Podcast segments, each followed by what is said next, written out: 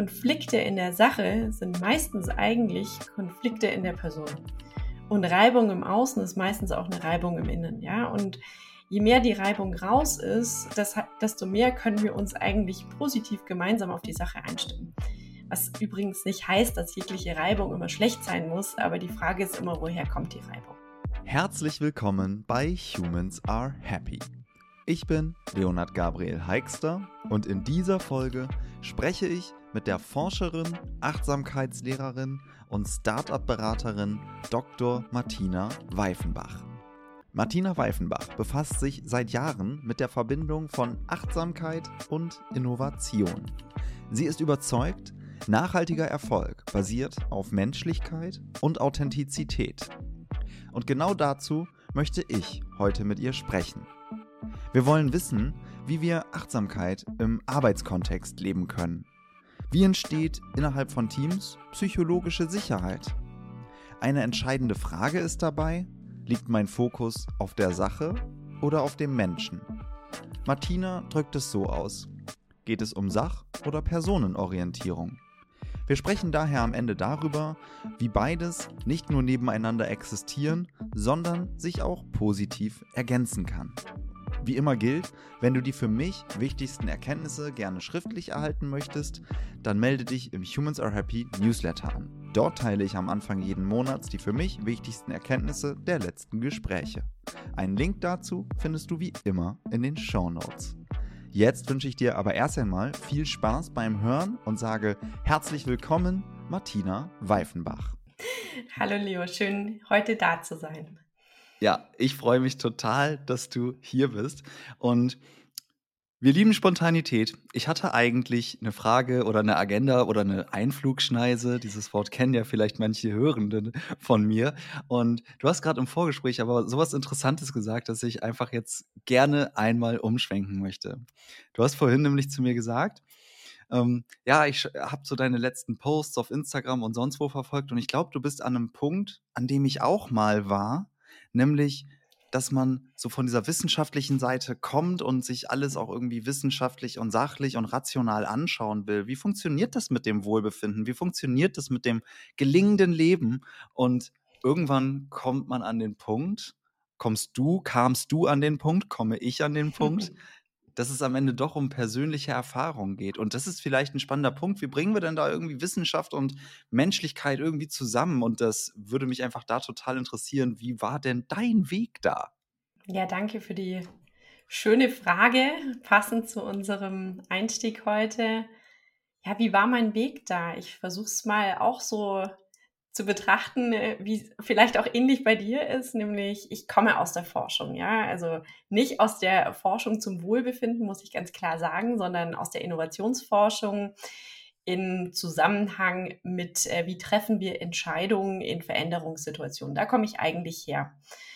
Und ich bin damals in meiner Forschung, in meinem Forschungsthema an so einen Punkt gekommen, wo ich gesagt habe, ich möchte vor allem besser verstehen, was passiert, wenn wir unseren inneren Widerständen begegnen. Also diesen Widerständen, die aufkommen, wenn eben Veränderungen ansteht, wenn Unsicherheit ansteht, wenn wir uns was auf, auf was Neues einlassen, was ja in meinem Falle jetzt Innovation war, was man aber auch ganz gut aufs Leben beziehen kann. Und ich persönlich habe viele Antworten in der Praxis der Achtsamkeit gefunden und als das so angefangen hat, ja, die persönlichen Erfahrungen, wo ich gemerkt habe, oh, durch Achtsamkeit, da geht es mir besser, Wohlbefinden steigert sich, ja, da, ich bin mehr in Verbindung mit mir, mehr in Verbindung mit anderen und ich bin irgendwie glücklicher, zufriedener im Leben. Da hat auch sofort wieder die Forscherin in mir gesagt, na, da muss ich doch mal dahinter gucken, was passiert denn da eigentlich? Also habe ich mich mit der Neurowissenschaft hinter Achtsamkeit befasst, viele gute Antworten für mich gefunden, die ich dann auch wieder mit dem Thema Innovation verknüpft habe. Und irgendwann habe ich aber gemerkt, und jetzt komme ich zu dieser persönlichen Erfahrung in meiner Arbeit, ich hatte gar keine Lust mehr drauf, immer die Forschung so zu, zu zitieren, ja, also zu sagen, wenn du A machst, passiert B, wenn du C machst, dann passiert D. Und übrigens 80 Prozent sagen, das ist so und 75 Prozent sagen, das ist auch so. Weil du ja dann immer so diese Anzahl von irgendwie 20, 25 Prozent hast, bei denen es eben nicht so ist. Und was ich dann irgendwann angefangen habe, ist zu sagen, okay, das sagt die Forschung und wirklich diesen Abgleich mit meiner persönlichen Erfahrung zu machen. Und was mir zum einen aufgefallen ist, ist, ich hatte einfach viel mehr Verständnis plötzlich auch für diese Höhen und Tiefen, die ja auch Teil dieser Reise sind. Ich hatte andere Blickwinkel darauf, was funktioniert wann, aber auch ja, mehr Verständnis für, wenn es halt einfach mal nicht klappt. Und ich glaube, die Verbindung aus der Forschung und der persönlichen Erfahrung führt einen schlussendlich immer dazu, dass die persönlichen Erfahrungen intensiver werden und die Forschung vielleicht nicht mehr ganz so wichtig. Aber das ist jetzt so mein, meine Erfahrung aus dem aktuellen Moment. Ja, also frag mich in fünf Jahren nochmal, vielleicht sage ich was ganz anderes. Wir treffen uns 2028 auf jeden Fall hier nochmal wieder und werden das Gespräch an der Stelle weiter aufnehmen. Aber nein, total gut. Vielen, vielen Dank. Ähm, ich habe gerade am Anfang, als du sprachst, mir ein Stichwort notiert und das war, was machen wir, wenn wir inneren Widerständen begegnen? Und das kann man natürlich auf Entscheidungsfindung total gut wahrscheinlich irgendwie beziehen. Und wenn ich jetzt dazu forsche, dann ich kann mir das gut vorstellen. Ich habe auch mal studiert, das war so meine Zeit an der Uni. Danach war ich dort nicht mehr, aber dann misst man halt irgendwie, wie Entscheidungen getroffen werden und was das damit zu tun hat. Aber dieser Weg, den du gerade beschrieben hast, war der auch bei dir, ge, ich würde jetzt nicht sagen geplagt, aber vielleicht auch so ein bisschen geprägt von inneren Widerständen? Wie ist das? Also, wie gut kriegst du das so unter einen Hut? Forscherin und gleichzeitig an der Stelle doch quasi die, korrigiere mich, wenn es jetzt falsch ist, irgendwie so Achtsamkeitslehrende zu sein, die eben doch sich als Person damit einbringt. Das ist ja auch was ein Thema, dem du dich ganz stark verschrieben hast mit deinem Unternehmen Mindway. Hm. Ja, es ist eine großartige Frage. Also ich habe ja gesagt, ich war Innovationsforscherin, aber ich muss das vielleicht noch mal ein bisschen tiefer gehen, nämlich ich habe geforscht so Innovation und Entrepreneurship und eben Umgang mit Widerständen in Entscheidungssituationen, insbesondere auch mit Blick auf Unternehmer und Unternehmerinnen. Ja, also wie geht man mit Widerständen um? Wie macht man sogenannte Business Model Pivots? Wie kommt es zu Entscheidungen? Und ich muss da wirklich sehr oft über mich selbst lächeln, weil ich sehr viel geschrieben habe über Entrepreneurial Uncertainty und warum das oft so schwer fällt, ja, von bestimmten Geschäftsmodellideen dann wieder loszulassen. Vielleicht ganz kurz für Hörende, Entrepreneurial Uncertainty, also Unsicherheit, wenn man Geschäftsmensch ist, würde ich es jetzt mal so übersetzen, aber ich glaube, es kennen nicht alle den Begriff, deswegen hake ich kurz ein. Ja, voll gut. Ich erkläre den einfach direkt nochmal. Entrepreneurial Uncertainty ist im Prinzip die Unsicherheit, die du als Unternehmer oder Unternehmerin empfindest, während du dein Geschäft gestaltest. Ja, mhm. also Unsicherheiten im Sinne von, du hast limitierte Ressourcen, du weißt vielleicht noch nicht, wie sich dein Markt gestaltet. Ich komme zurück zum Wohlbefinden. Keine Sorge, ich gehe jetzt nicht zu sehr in die Unternehmerforschung oder Entrepreneurial Research, unternehmerische Forschung der Weg zurück zu mir ist, ähm, ich habe das beforscht und sehr viel darüber geschrieben, aber es ist was ganz anderes gewesen, das in der Theorie zu beforschen und sich mit Menschen darüber zu unterhalten, auch wie sie dann eben mit Widerständen umgehen in Bezug auf die Veränderung von ihren Geschäftsideen und das am eigenen Leib zu erfahren als Unternehmerin von Mindway in Verbindung mit der Achtsamkeit. Und ich denke und reflektiere das auch viel mit meinem Mann. Wir haben ja zusammen Mindway gegründet, dass uns die Achtsamkeit viel geholfen hat, mit diesen Phasen der Unsicherheit umzugehen, ähm, es auszuhalten, ja, wenn man auf Antworten von möglichen Kunden oder Kundinnen wartet, es auszuhalten, mit Absagen umzugehen und auch immer wieder dieses Thema Resilience, ja, Resilienz, also wirklich zu erfahren, was Resilienz auch bedeutet im Sinne von Umgang mit Rückschlägen. Nichtsdestotrotz heißt es nicht, dass äh, da nicht immer wieder Widerstände kommen. Also Widerstände, wo Menschen anzweifeln, was du tust, braucht Achtsamkeit für Unternehmen. Was ist denn das eigentlich? In welchem Bereich ist es denn überhaupt sinnvoll? Und du stehst dann so da und denkst dir so, natürlich braucht es. Und dann kommt der innere Widerstand und du wirst, ich stelle mir dann mich selbst manchmal vor wie so ein kleines Kind, das irgendwie stampfend dasteht und sagt, natürlich braucht es. Und genauso braucht es auch. Und das sind das sind die inneren Widerstände. Das ist der, der Confirmation Bias, ja, also dieses, ich habe es mir so vorgestellt und so muss es dann auch sein, was aber eben auch manchmal dazu führen kann, dass man an Dingen, an Vorstellungen festhält und sich vielleicht nicht mehr so sehr darauf einlässt, Dinge anders zu sehen, kreativ anzugehen und andere Blickwinkel auf Sachen zu werfen. Und das ist so ein bisschen das, wo auch Mindway im Prinzip ansetzt und wo ich dann aber immer wieder auf mich selbst gucken kann. Und was entgegnest du dann, wenn jetzt jemand sagt, ja, aber Achtsamkeit in der Geschäftswelt, das braucht man doch gar nicht und das kann man doch gar nicht messen? Ja, in Teilen ist es valide, ja. Also ähm, kann man es wirklich messen? Natürlich haben wir Zahlen, ja. Wir haben Zahlen von ein Invest oder was drei Dollar Invest in äh, die Gesundheit der Mitten Mitarbeitenden gibt einen gewissen Return oder was ein Dollar auf drei Dollar. Ich glaube, so ist das Verhältnis dargestellt worden äh, von der WHO. Ähm, dann gibt es auch eben Achtsamkeitsprogramme, insbesondere das Programm MBSR, Mindfulness-Based Stress Reduction von John Kabat-Zinn, das nun schon seit den 1980ern beforscht wird, wo man einfach zum einen sieht, ja, Achtsamkeitspraktiken haben positive Effekte auf die Fähigkeit, mit Stress, Druck und Herausforderungen umzugehen und sich davon zu erholen. Es gibt äh, neurowissenschaftliche Forschung, die sagt, Mitgefühlsmeditationen haben positive Effekte auf unser Empathieempfinden und den sogenannten Empathiemuskel und so weiter. Also ja, es gibt diese Forschung und es ist großartig, dass es die Forschung gibt, weil mit der kann man ganz wunderbar argumentieren.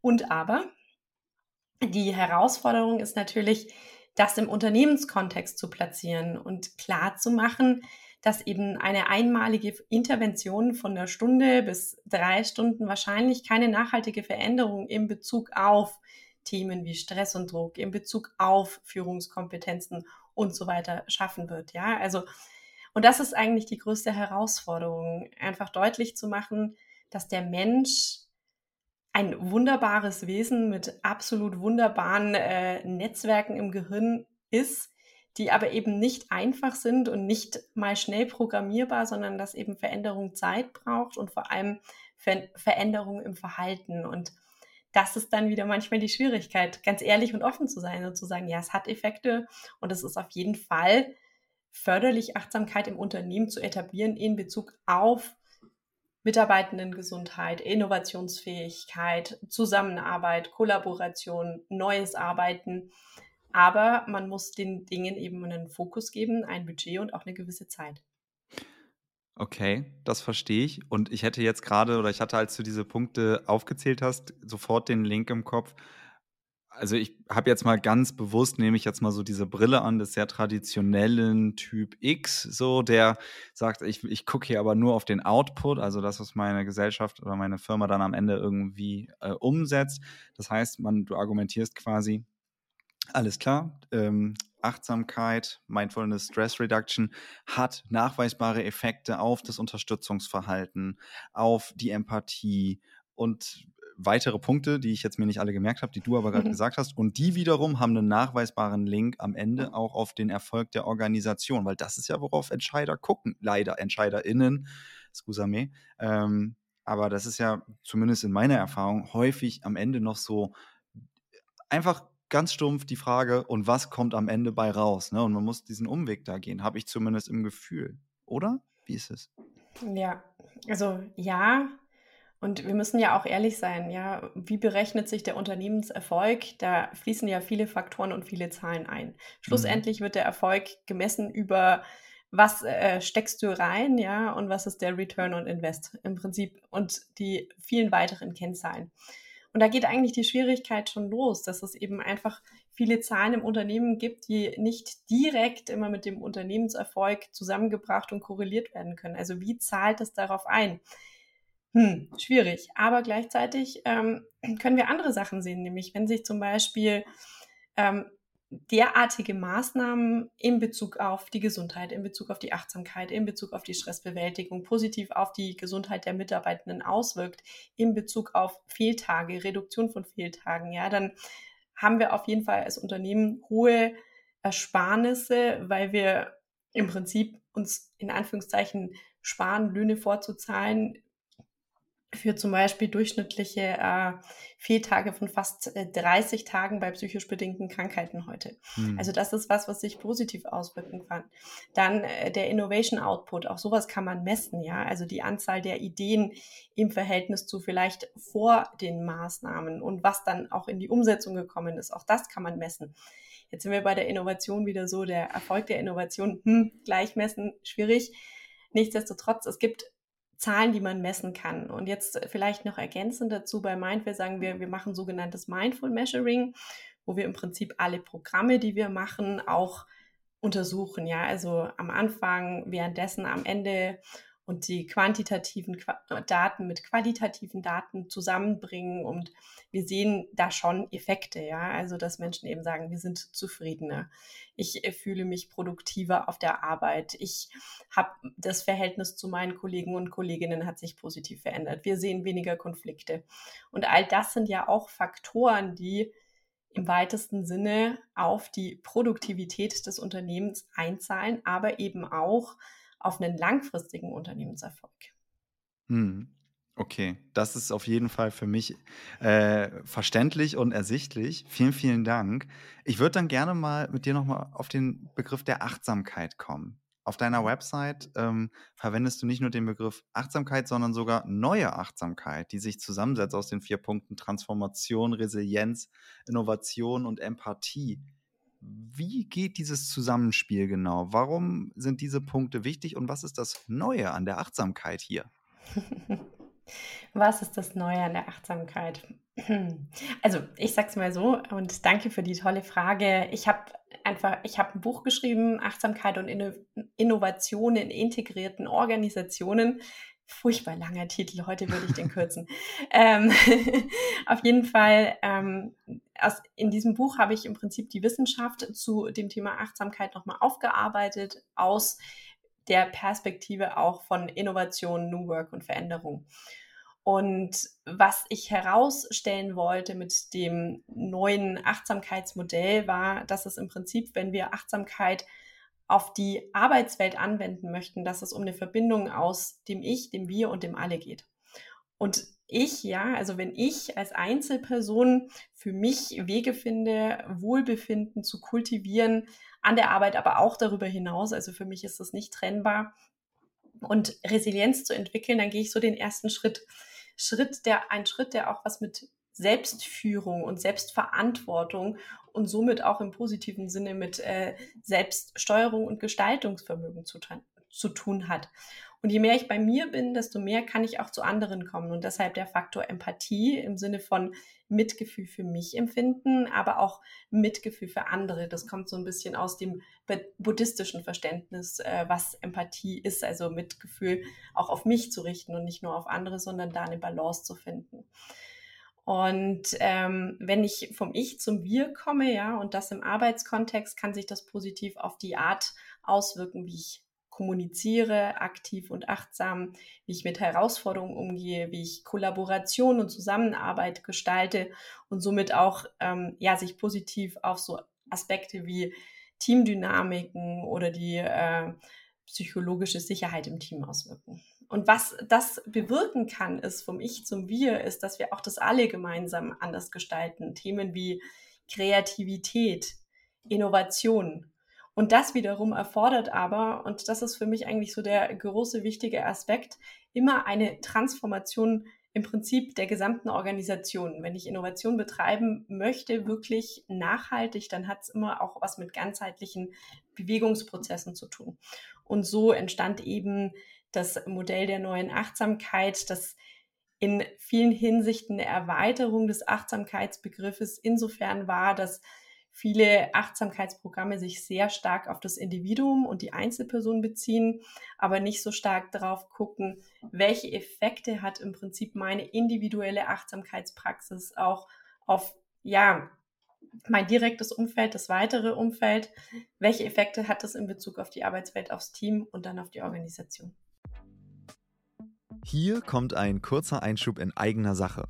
Wenn dir diese Folge gefällt, dann empfiehl sie gerne einem Menschen in deinem Freundes- oder Bekanntenkreis weiter. So machst du mir auf einfachem Wege eine große Freude.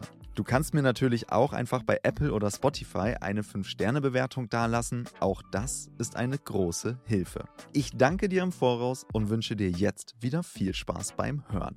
Okay, ich finde das, das finde ich auch wiederum total einleuchtend. Vor allem auch dieser der Punkt, dass es ja immer bei einem selber anfängt. Ne? Also ich muss ja erstmal in die innere Arbeit gehen, um dann irgendwie Strukturen im Außen anders bedienen zu können. Ich mag da mal voll gerne ein Beispiel aus meinem Leben mitbringen.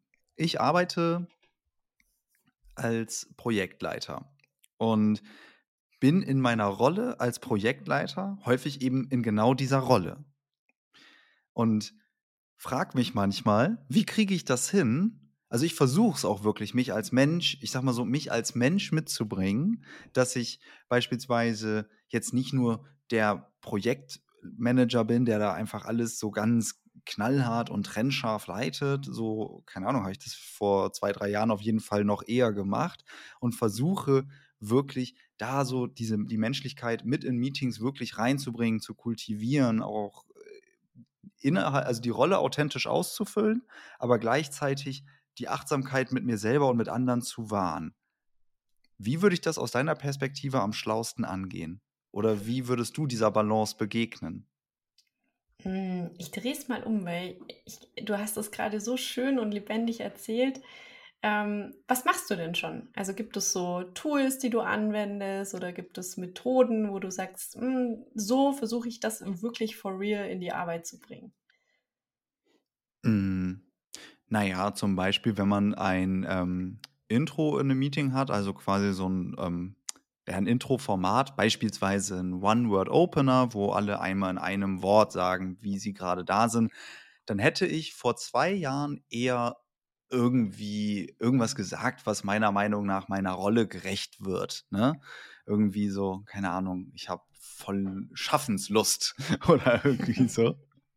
ne? Und würde heute eher sagen, traurig wenn ich jetzt heute traurig bin zum Beispiel, ja, oder nervös oder sowas. Also das vielleicht jetzt als ganz plakatives Beispiel oder versuche in meiner Arbeit mit Projekt, ähm, mit der Projektleitung beispielsweise auf der anderen Seite, auf der Kundenseite eben jetzt nicht nur in meiner Rolle zu reden, sondern wirklich auch als, als Mensch das, die Beziehung da aufzubauen und zu sagen, hey ja, ich verstehe dich komplett mit allem Möglichen, aber in meiner Rolle muss ich das und das sagen, wobei ich dich total verstehen kann. Also quasi empathisch zum Menschen, klar in der Sache. Aber ich reflektiere das jetzt gerade auch beim Sprechen einfach so, okay, ist das, was mache ich das jetzt gerade bewusst, also mache ich das so bewusst deswegen oder nicht? Aber ja, das ist, was mir dazu so einfällt. Hm. Und das ist total toll. Und du unter, untermauerst damit was, was mir halt immer wieder so wichtig ist. Und jetzt kommen wir wieder zu eigentlich unserem Ausgangspunkt, Ausgangspunkt, nämlich der persönlichen Erfahrung. Ja, also du handelst aus einer sehr authentischen persönlichen Erfahrung. Und ich würde es jetzt sogar noch weiter treiben, weil es dir ein wichtiger Wert ist, ja, also bewusst und klar und authentisch und ich ergänze achtsam zu agieren. Und jetzt, was du als erstes gesagt hast, das erkläre ich in meinen Methoden immer als achtsamen Check-in, ja. Und mhm. da kann man eben verschiedenste Formen wählen. Und was du auch so schön dargestellt hast, ist, egal was man wählt, es ist halt wichtig, dass man sich selbst wohl damit fühlt. Ja, also früher hättest du dich, ich übersetze es mal, vielleicht nicht wohl damit gefühlt, mit Emotionen zu starten, ja, und eine Emotion ja, auszudrücken. Und heute fühlst du dich aber so ja, so bei dir, dass du auch weißt, du bist jetzt mal traurig, aber dann bist du auch wieder glücklich und heute startest du halt mit traurig und vielleicht morgen dann mit, was weiß ich, freudig aufgeregt oder so, ja, also mit was Positivem. Jetzt gibt es natürlich verschiedene Arten, wie man sowas gestalten kann. Müssen wir gar nicht so tief drauf eingehen, aber das ist genau der Punkt, ja. Also so einen achtsamen Check-in zu gestalten, eine, ein Meeting zu eröffnen und im Prinzip allen schon mal die Möglichkeit geben, in einer gewissen Form gesehen zu werden. Wow, wunderbarer Start, bringt ganz viel Menschlichkeit ins Setting und hilft vor allem allen, sich nochmal zu fokussieren. Und darum geht es ja auch bei der Achtsamkeit, nochmal kurz zu sich zu kommen, zu fragen, wie bin ich heute da? Das mit dem Gefühl, wunderbares Beispiel, wie bin ich heute da, ja, um dann eben auch empathisch anderen zu begegnen. Großartig. Und das andere, was du gesagt hast, ist für mich so ein Werkzeug des aktiven und achtsamen Zuhörens. Ja, also wie präsent bin ich mit meinem Gegenüber und wie sehr bringe ich diese Präsenz in den Dialog und die Kommunikation. Auch das kann man üben und ich glaube, das, das ist einfach, wir sind alle in vielen Teilen schon da und müssen manchmal nicht mehr so einen weiten Weg gehen. Aber wenn wir es authentisch aus der eigenen Erfahrung im Prinzip rüberbringen, dann übernehmen wir auch was, was mir so wichtig ist, nämlich Mindful Leadership. Ja, also wir gehen achtsam in Führung, was was mit Selbstführung zu tun hat, indem du dich erstmal fragst, was fühle ich eigentlich gerade, aber dann eben auch achtsam andere führen, indem du dich traust, das auszudrücken und somit auch die Einladung und die Erlaubnis eigentlich gibst, dass andere das auch tun. Also von dem her, du machst das alles schon total toll und ähm, ich glaube, da können ganz viele um dich herum dann auch von und mit dir lernen. Ja, also erstmal vielen, vielen Dank. Ähm, das greift tatsächlich jetzt fast schon so ein bisschen meiner nächsten Frage vor, weil ich äh, eigentlich darauf hinaus wollte, wie kann ich eigentlich so mein Umfeld vielleicht bewusst mitgestalten? Das eine ist vielleicht Möglichkeit, ich bin sowieso in einer Entscheiderinnenposition, weil ich vielleicht ja äh, einfach ganz klassisch in Hierarchien gewiss, irgendwie ein gewisses Level habe oder meine Organisation so flache Hierarchien hat, dass ich sowieso mitgestalten kann. Aber ich glaube, für viele Menschen ist die Realität irgendwas dazwischen. So, ne? Und wie kann ich dann denn eigentlich vielleicht bewusst da mehr Menschlichkeit reinbringen? Weil bis sich Organisationen mal verändern, das hast du ja auch vorhin schon gesagt, bis man da Veränderungs, ja, Veränderungen einfach bemerkt, dauert es einfach Zeit. So, und wie bringe ich dann quasi, wie, wie kann ich quasi, in der Arbeitswelt ist es manchmal, wir sprechen da so von U-Boot-Projekten, die so, so, so als U-Boot selber mehr Achtsamkeit in die Arbeit bringen. Hast du da Tipps? Ich kann mir vorstellen, dass es viele Hörende interessiert. Hm. Ja, also du sprichst natürlich auch eine große Herausforderung an, die mir immer wieder begegnet und wo ich auch immer wieder unterscheiden muss zwischen, was mache ich eigentlich, Personalentwicklung oder Organisationsentwicklung? Also wo, mhm. wo bin ich dazu eingeladen, den Hebel anzusetzen? Was darf ich und was kann ich tun? Und es gibt so ein paar Sachen, die ich immer sage, ähm, weil ich das auch sehe, gerade als Schmerz bei Mitarbeitenden. Ja, also ich will etwas verändern. Ich möchte jetzt diese Achtsamkeitstools in den Arbeitsalltag einbringen. Aber jetzt nehmen wir wieder den Check-in. Das kann ich doch nicht einfach machen. Bei uns eröffnet immer der Chef das Meeting. Also jetzt mal total überspitzt. Ja, also was kann ich eigentlich tun? Und deshalb ist mir das so wichtig, dass wir immer bei der Einzelperson starten. Also beim Ich und was kann ich wirklich, wirklich tun? Wenn es eben nicht gleich bedeutet, dass sich die ganze Art, wie wir im Team arbeiten, verändern. Also so Schritt eins, auf den ich immer hinweise, ist die 5%-Regel. Ja? Also versuch nicht 100% der Organisation zu verändern und daran äh, zu frustrieren, sondern guck auf die 5%, wo du wirklich, wirklich was bewegen kannst. Und das ist im Normalfall du selbst. Ja? Also du kannst vor einem Meeting dreimal tief ein- und wieder ausatmen, zu dir kommen, Ruhe im Nervensystem kreieren, durch einfach dreimal tief und bewusst atmen.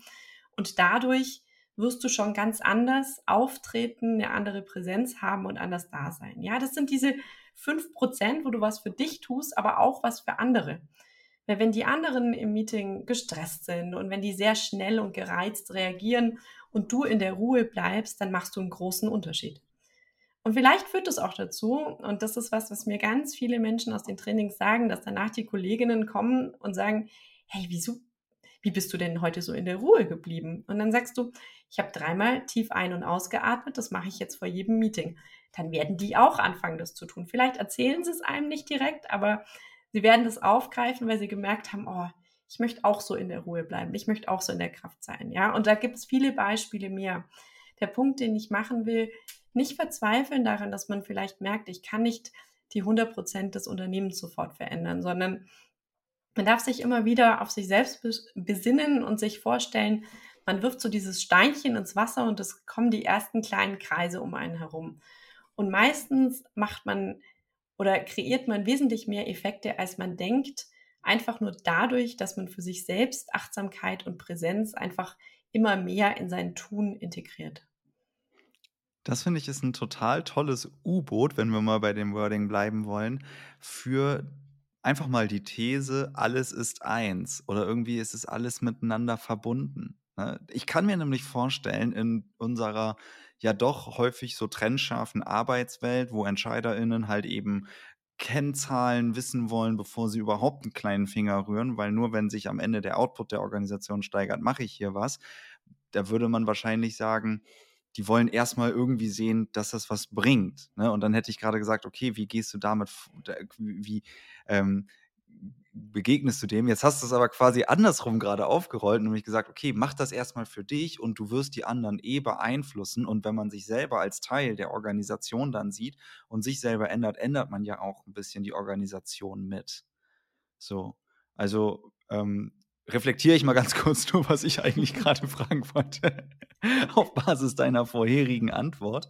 Ähm, ja, aber, aber starker Punkt, glaube ich einfach ähm, dass das, ähm, ja, das, das kommt dazu gerade in mir auf.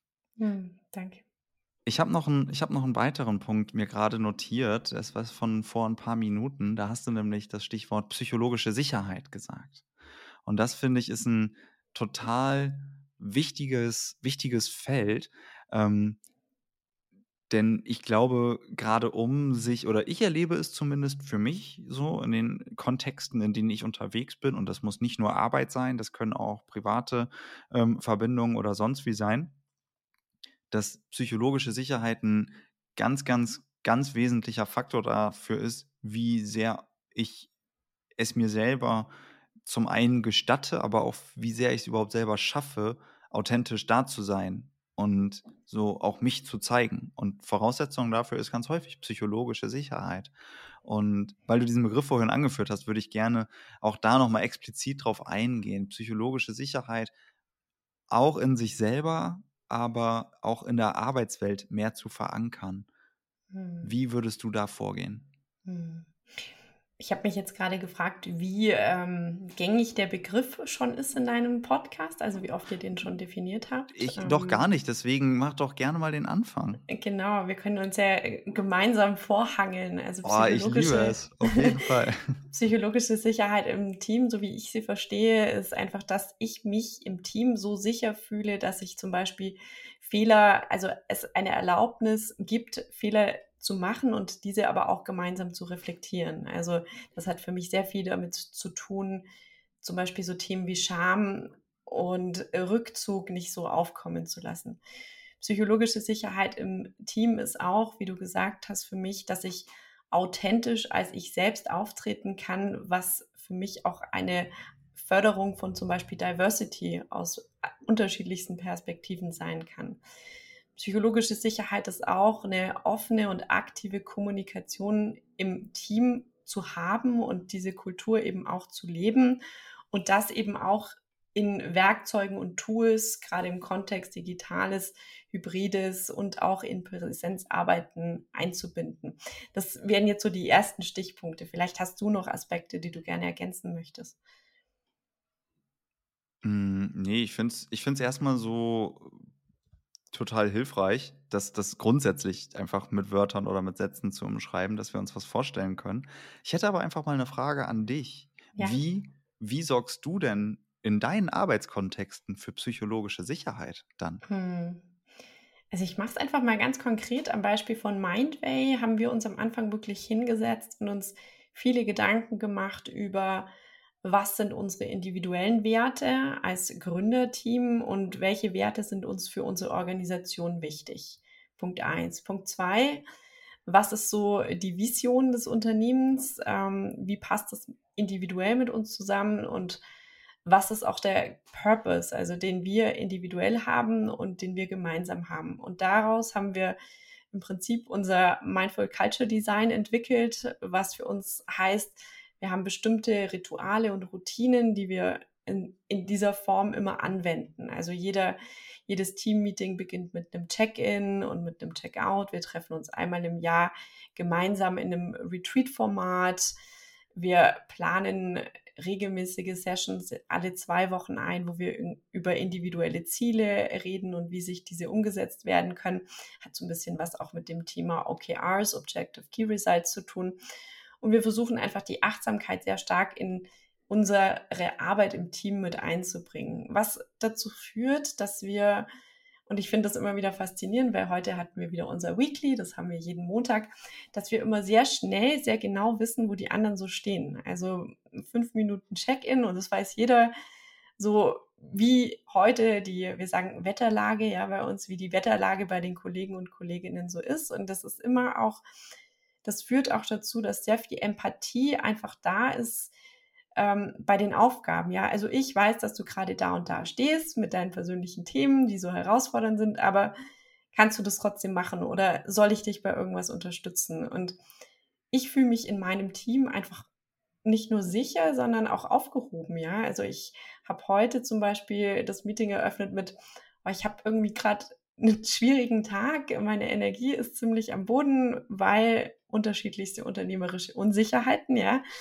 Und ähm, ich teile das einfach mit euch. Ihr braucht mir gar nichts irgendwie zu geben, aber es tut gut, dass ja, man sich gehört fühlt. Und so ging dann dieser Check-in weiter und das ist viel wert, ja, wenn man sich so zeigen darf, aber gleichzeitig auch, wenn man Erfolge so teilen kann auf diese Art und Weise und man weiß, alles ist okay. Das finde ich ist ein total, ist ein total schöner ja, eine total schöne Zusammenfassung. Man weiß, alles ist okay. Also ich glaube, wenn das, wenn das erreicht ist als Gefühl in einem Team, dann haben wir vielleicht auch eine Zusammenfassung für psychologische Sicherheit, die ein bisschen kürzer ist und dann vielleicht nicht ganz so prägnant, ja. aber ja, es ist so, ne, es ist okay. Das ist, glaube ich, ein ganz, ein ganz wichtiger Punkt. Ich muss einmal nachfragen. Alle zwei Wochen persönliche Ziele ähm, besprechen. Also ich kenne so Entwicklungsgespräche einmal im Jahr. In der Probezeit hat man es vielleicht noch mal öfter, aber wirklich alle zwei Wochen?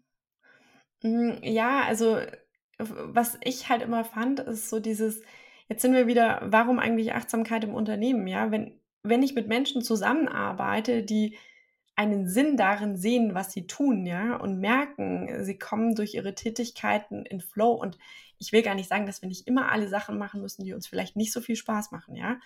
Aber wenn man einen großen Anteil als sinnhaft erachtet oder sogar bei den Dingen, die einem nicht so viel Freude machen, sieht, dass sie einen Sinn erfüllen, ja, mhm. dann hast du einen anderen Antrieb, dann hast du auch einen anderen, äh, du hast ein anderes Gefühl von, das, was ich tue, ist wichtig, ja, damit ist auch bin ich wichtig und meine Zeit ist wichtig. Und deshalb haben wir das so etabliert. Ja, also das ist einfach ein Check-in von, was steht gerade so an, was machst du gerade und ähm, passt das mit dem, wo du für dich hin möchtest. Also zahlt es auf deine persönlichen Ziele, auf deinen Weg, auf deinen Sense of Purpose ein. Und ich glaube, das ist total wichtig, ja, im Dialog darüber zu bleiben und egal, wo, die unter, wo das Unternehmen steht, allen Menschen einen Raum dafür zu geben, mehr und mehr sie selbst zu werden, weil darum geht es auch in der Achtsamkeit im Unternehmen, ja. Und wenn wir drauf gucken, wie viel Zeit wir alle mit Arbeit verbringen, ja, und in der Arbeitswelt verbringen, finde ich,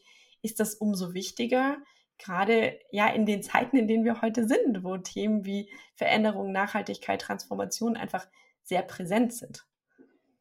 Mhm. Ja, total.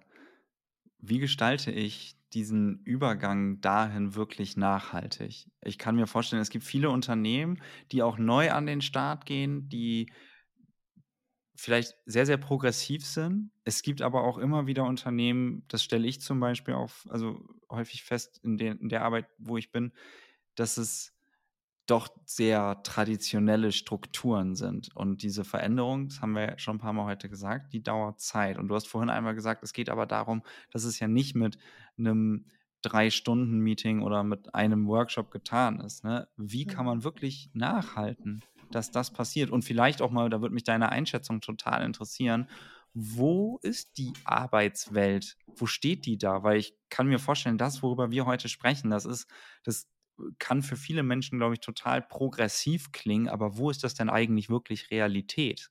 Ne? Mhm. Also, wie, wie ist es denn eigentlich wirklich so da draußen und wie kann man es vielleicht nachhaltig schaffen, ein Stück weit mehr zu diesen Zuständen zu kommen, die wir gerade beschrieben haben? Wow. Viele große Fragen in scheinbar einer Frage. Ähm, ich versuche es auch zu wissen. Nein, großartig, aber ähm, ich möchte jetzt niemanden überfahren. Ich gehe nochmal zurück zu äh, den Ursprüngen von meiner Gründung. Warum habe ich angefangen, dieses Thema Achtsamkeit mit Innovation zu verknüpfen? weil ich der absoluten Überzeugung war und auch bin, dass viele, auch insbesondere hier in diesem Land, große Unternehmen nicht langfristig erfolgreich sein werden, wenn sie sich, wenn sie nicht in sich den Mut finden, sich radikal zu innovieren und zu transformieren. Damit habe ich eigentlich angefangen, ja.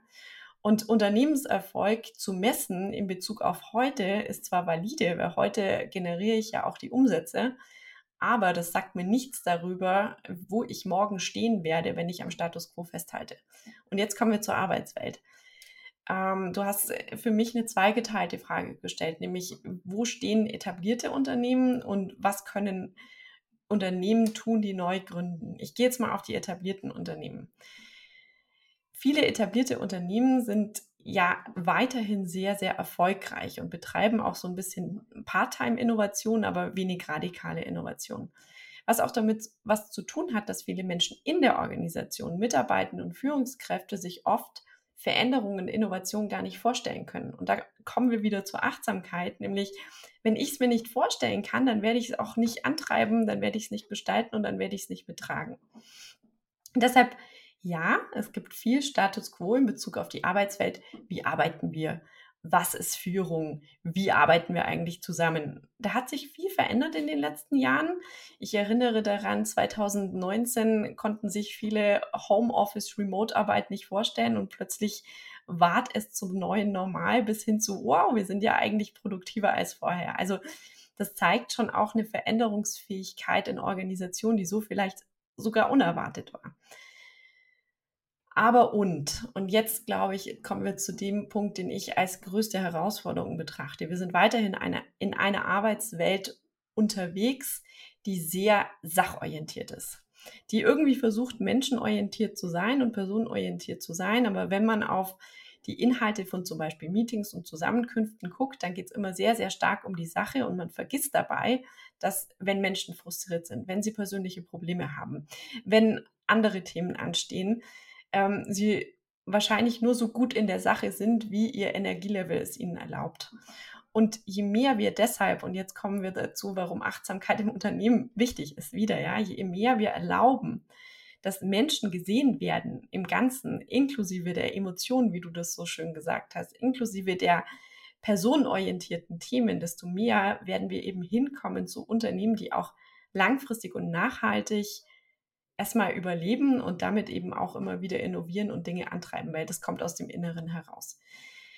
Ähm, und ja, da braucht es für große Organisationen viel loslassen, viel aufbrechen, viel ähm, kritisch den Status quo von vielen Aspekten der Organisation zu reflektieren. Aber vor allem, glaube ich, ist es immer wieder ein, ein starkes Loslassen und einfach zu überlegen, wovon braucht es viel, viel weniger. Nicht wovon mhm. braucht es mehr, sondern wovon braucht es weniger. Und dann entsteht auch Raum für Achtsamkeit. Bei jüngeren Organisationen, ich habe dir gesagt, das war eine große Frage, ich versuche es kurz zu halten. Bei jüngeren Organisationen, glaube ich, ist es ein bisschen anders, weil man einfach noch viel auf, äh, ja, auf der grünen Wiese gestalten kann. Man kann sich noch ganz neu überlegen, was sind unsere Werte? Wie wollen wir zusammenarbeiten? Wie möchten wir die Menschen, die in unser Team neu kommen, mitnehmen, abholen? Welche Art von Menschen möchten wir einladen, mit uns zu gestalten und zu arbeiten? Wie können wir Leadership verteilen und vielleicht auch ganz anders denken? Was bedeutet es? Wie können wir das empowern? Das sind total einfache Tools. Das sind oft sehr notwendige Tools in jungen Organisationen, die vielleicht noch nicht ähm, unglaublich viel Ressourcen, finan finanzielle Ressourcen haben, um große Gehälter zu bezahlen. Aber die geben eben auch eine Chance, agile Organisationen zu etablieren, die langfristig innovationsfähig sind und die eben zum Beispiel Achtsamkeit schon als Teil der Kultur etablieren, sodass man es später gar nicht mehr hinterfragen muss. Ja, also dann ist es eine Form von DNA, die sich so schön etabliert, wie in großen Organisationen sich andere Themen integriert und etabliert haben, die man heute vielleicht eher loslassen sollte. Ich danke dir ganz, ganz doll für diese Antwort, denn für mich hat da gerade ein Satz drin gesteckt, der ist mir ganz besonders im Gedächtnis geblieben. Und das war im Grunde von der Sachorientierung hin zur Personenorientierung. Und das finde ich deswegen so toll, weil das kann man natürlich auf die Arbeitswelt anwenden. Aber das schließt für mich auch in gewisser Hinsicht so einen Kreis, wo wir ganz am Anfang des Gesprächs waren. Ja, wenn man schaut, okay, ich schaue eher so aus so einer wissenschaftlichen Perspektive drauf, auf grundsätzlich Themen, aber vielleicht auch auf, auf Achtsamkeit, auf Wohlbefinden, auf Glück von mir aus. Ja, und dann sagt, und dann sage ich mir, ich habe da so eine krasse Sachorientierung und komme aber von daher hin zur Personenorientierung, dann ist das, worüber wir vorhin ganz am Anfang gesprochen haben, eigentlich der gleiche Wandel, den du jetzt gerade in Unternehmen beschrieben hast, nur eben auf der persönlichen Ebene. Und das finde ich irgendwie da total schön, dass es im Grunde das für mich jetzt gerade so beschreibt, was wir ganz, ganz viel in dieser Welt brauchen. Und zwar nicht nur im persönlichen, nicht nur in der Arbeitswelt, sondern ja, ganz häufig in allen möglichen Kontexten dass man eher hingeht zur Personenorientierung und weggeht von der Sachorientierung. So notwendig sie natürlich ist, vergessen sollten wir sie auch nicht. Das ist klar. Mhm. Aber der Satz, der ist richtig schön. Danke dir. Danke.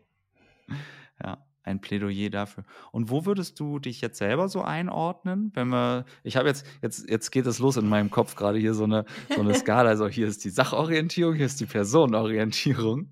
So, ist es ein Spektrum? Schließt sich das aus? Wie funktioniert das? Können wir beides gleichzeitig haben? Hm, also ich kann jetzt so von mir sprechen, ja. Ja, voll ähm, gerne. Aber ich finde, das ist, das sind Perspektiven, die sich positiv ergänzen dürfen. Also mhm. jetzt komme ich wieder zu dem, was ich schon ein paar Mal heute gesagt habe, ja. Aber wenn ich bei mir bin, dann schaue ich anders hin. Und wie du sagst, das ist nicht nur im Berufsleben, sondern auch im Privatleben. Und bei mir persönlich ist das wirklich so, ich, ich bin sehr feinfühlig, ich bin sehr empathisch. Ich muss eher manchmal entscheiden, eine Frage weniger als eine Frage mehr zu stellen auf der Personenebene. Aber ich nehme mir das dann auch raus, ja. Also ich frage auch Kollegen und Kolleginnen sehr direkt, was ist denn heute los? Du wirkst gerade angespannt und biete das dann auch an, braucht es den Raum, dass wir gerade darüber reden, weil ich der absoluten Überzeugung bin, und das sehe ich auch immer wieder, wenn die emotionalen Blöcke erstmal aus dem Weg geräumt sind, dann fließt es in Bezug auf die Sachebene sowieso viel besser. Dann kommt man schneller zum Ziel, dann hat man nicht so viel Reibung, dann hat man nicht so viel Konflikt, weil Konflikte in der Sache sind meistens eigentlich Konflikte in der Person. Und Reibung im Außen ist meistens auch eine Reibung im Innen, ja. Und je mehr die Reibung raus ist, desto mehr können wir uns eigentlich positiv gemeinsam auf die Sache einstimmen. Was übrigens nicht heißt, dass jegliche Reibung immer schlecht sein muss, aber die Frage ist immer, woher kommt die Reibung? Und von dem her ist es, ist es ein, ein, ein Wechselspiel aus Personen- und Sachorientierung, das sich aber gegenseitig ergänzen darf. Und je mehr ich mir das eine erlaube, nämlich den Menschen zu sehen, inklusive mir selbst, desto mehr, glaube ich, kann ich gemeinsam mit anderen Menschen an der Sache an sich arbeiten, die dann wahrscheinlich nochmal mit ganz anderem Sinn erfüllt sein wird, als wenn es eben nur um die Sache geht. Hm. Ja, total schöne, total schöne Ergänzung und ähm, ja, positiv, ja, positive Ergänzung einfach an der Stelle. Dann möchte ich mit dir nochmal zum Abschluss auf die Personenebene gehen und dir zwei kurze Fragen stellen, wenn du magst. Ja. Ähm, du hast ja vorhin ähm, gesagt, du würdest heute nicht mehr so einen langen Buchtitel wählen, wie du es dann damals gemacht hast. Und jetzt würde ich dich gerne mal fragen, wenn dein Leben ein Buch wäre, welchen Titel würdest du ihm geben?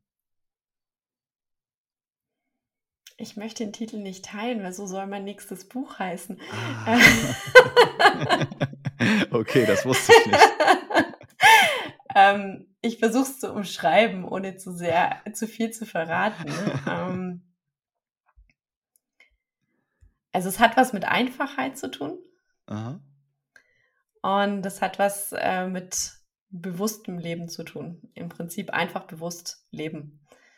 Und die vielen Komplexitäten, die so Themen wie die Forschung zum Beispiel mit reingibt, wobei Forschung nie was Schlechtes ist, ja, aber sich immer wieder selbst zu fragen, wo man die Komplexitäten reduzieren kann und sich mehr aufs Wesentliche konzentrieren kann und darin die Freude zu finden. Oder um darin zu, die Freude zu finden, ja. Okay, also vielen Dank. Einfach bewusst leben, sozusagen. Ja. Ja, ja. einfach bewusst leben. Letzte Frage. Über welchen Satz oder über welche Frage sollte jeder Mensch einmal nachdenken?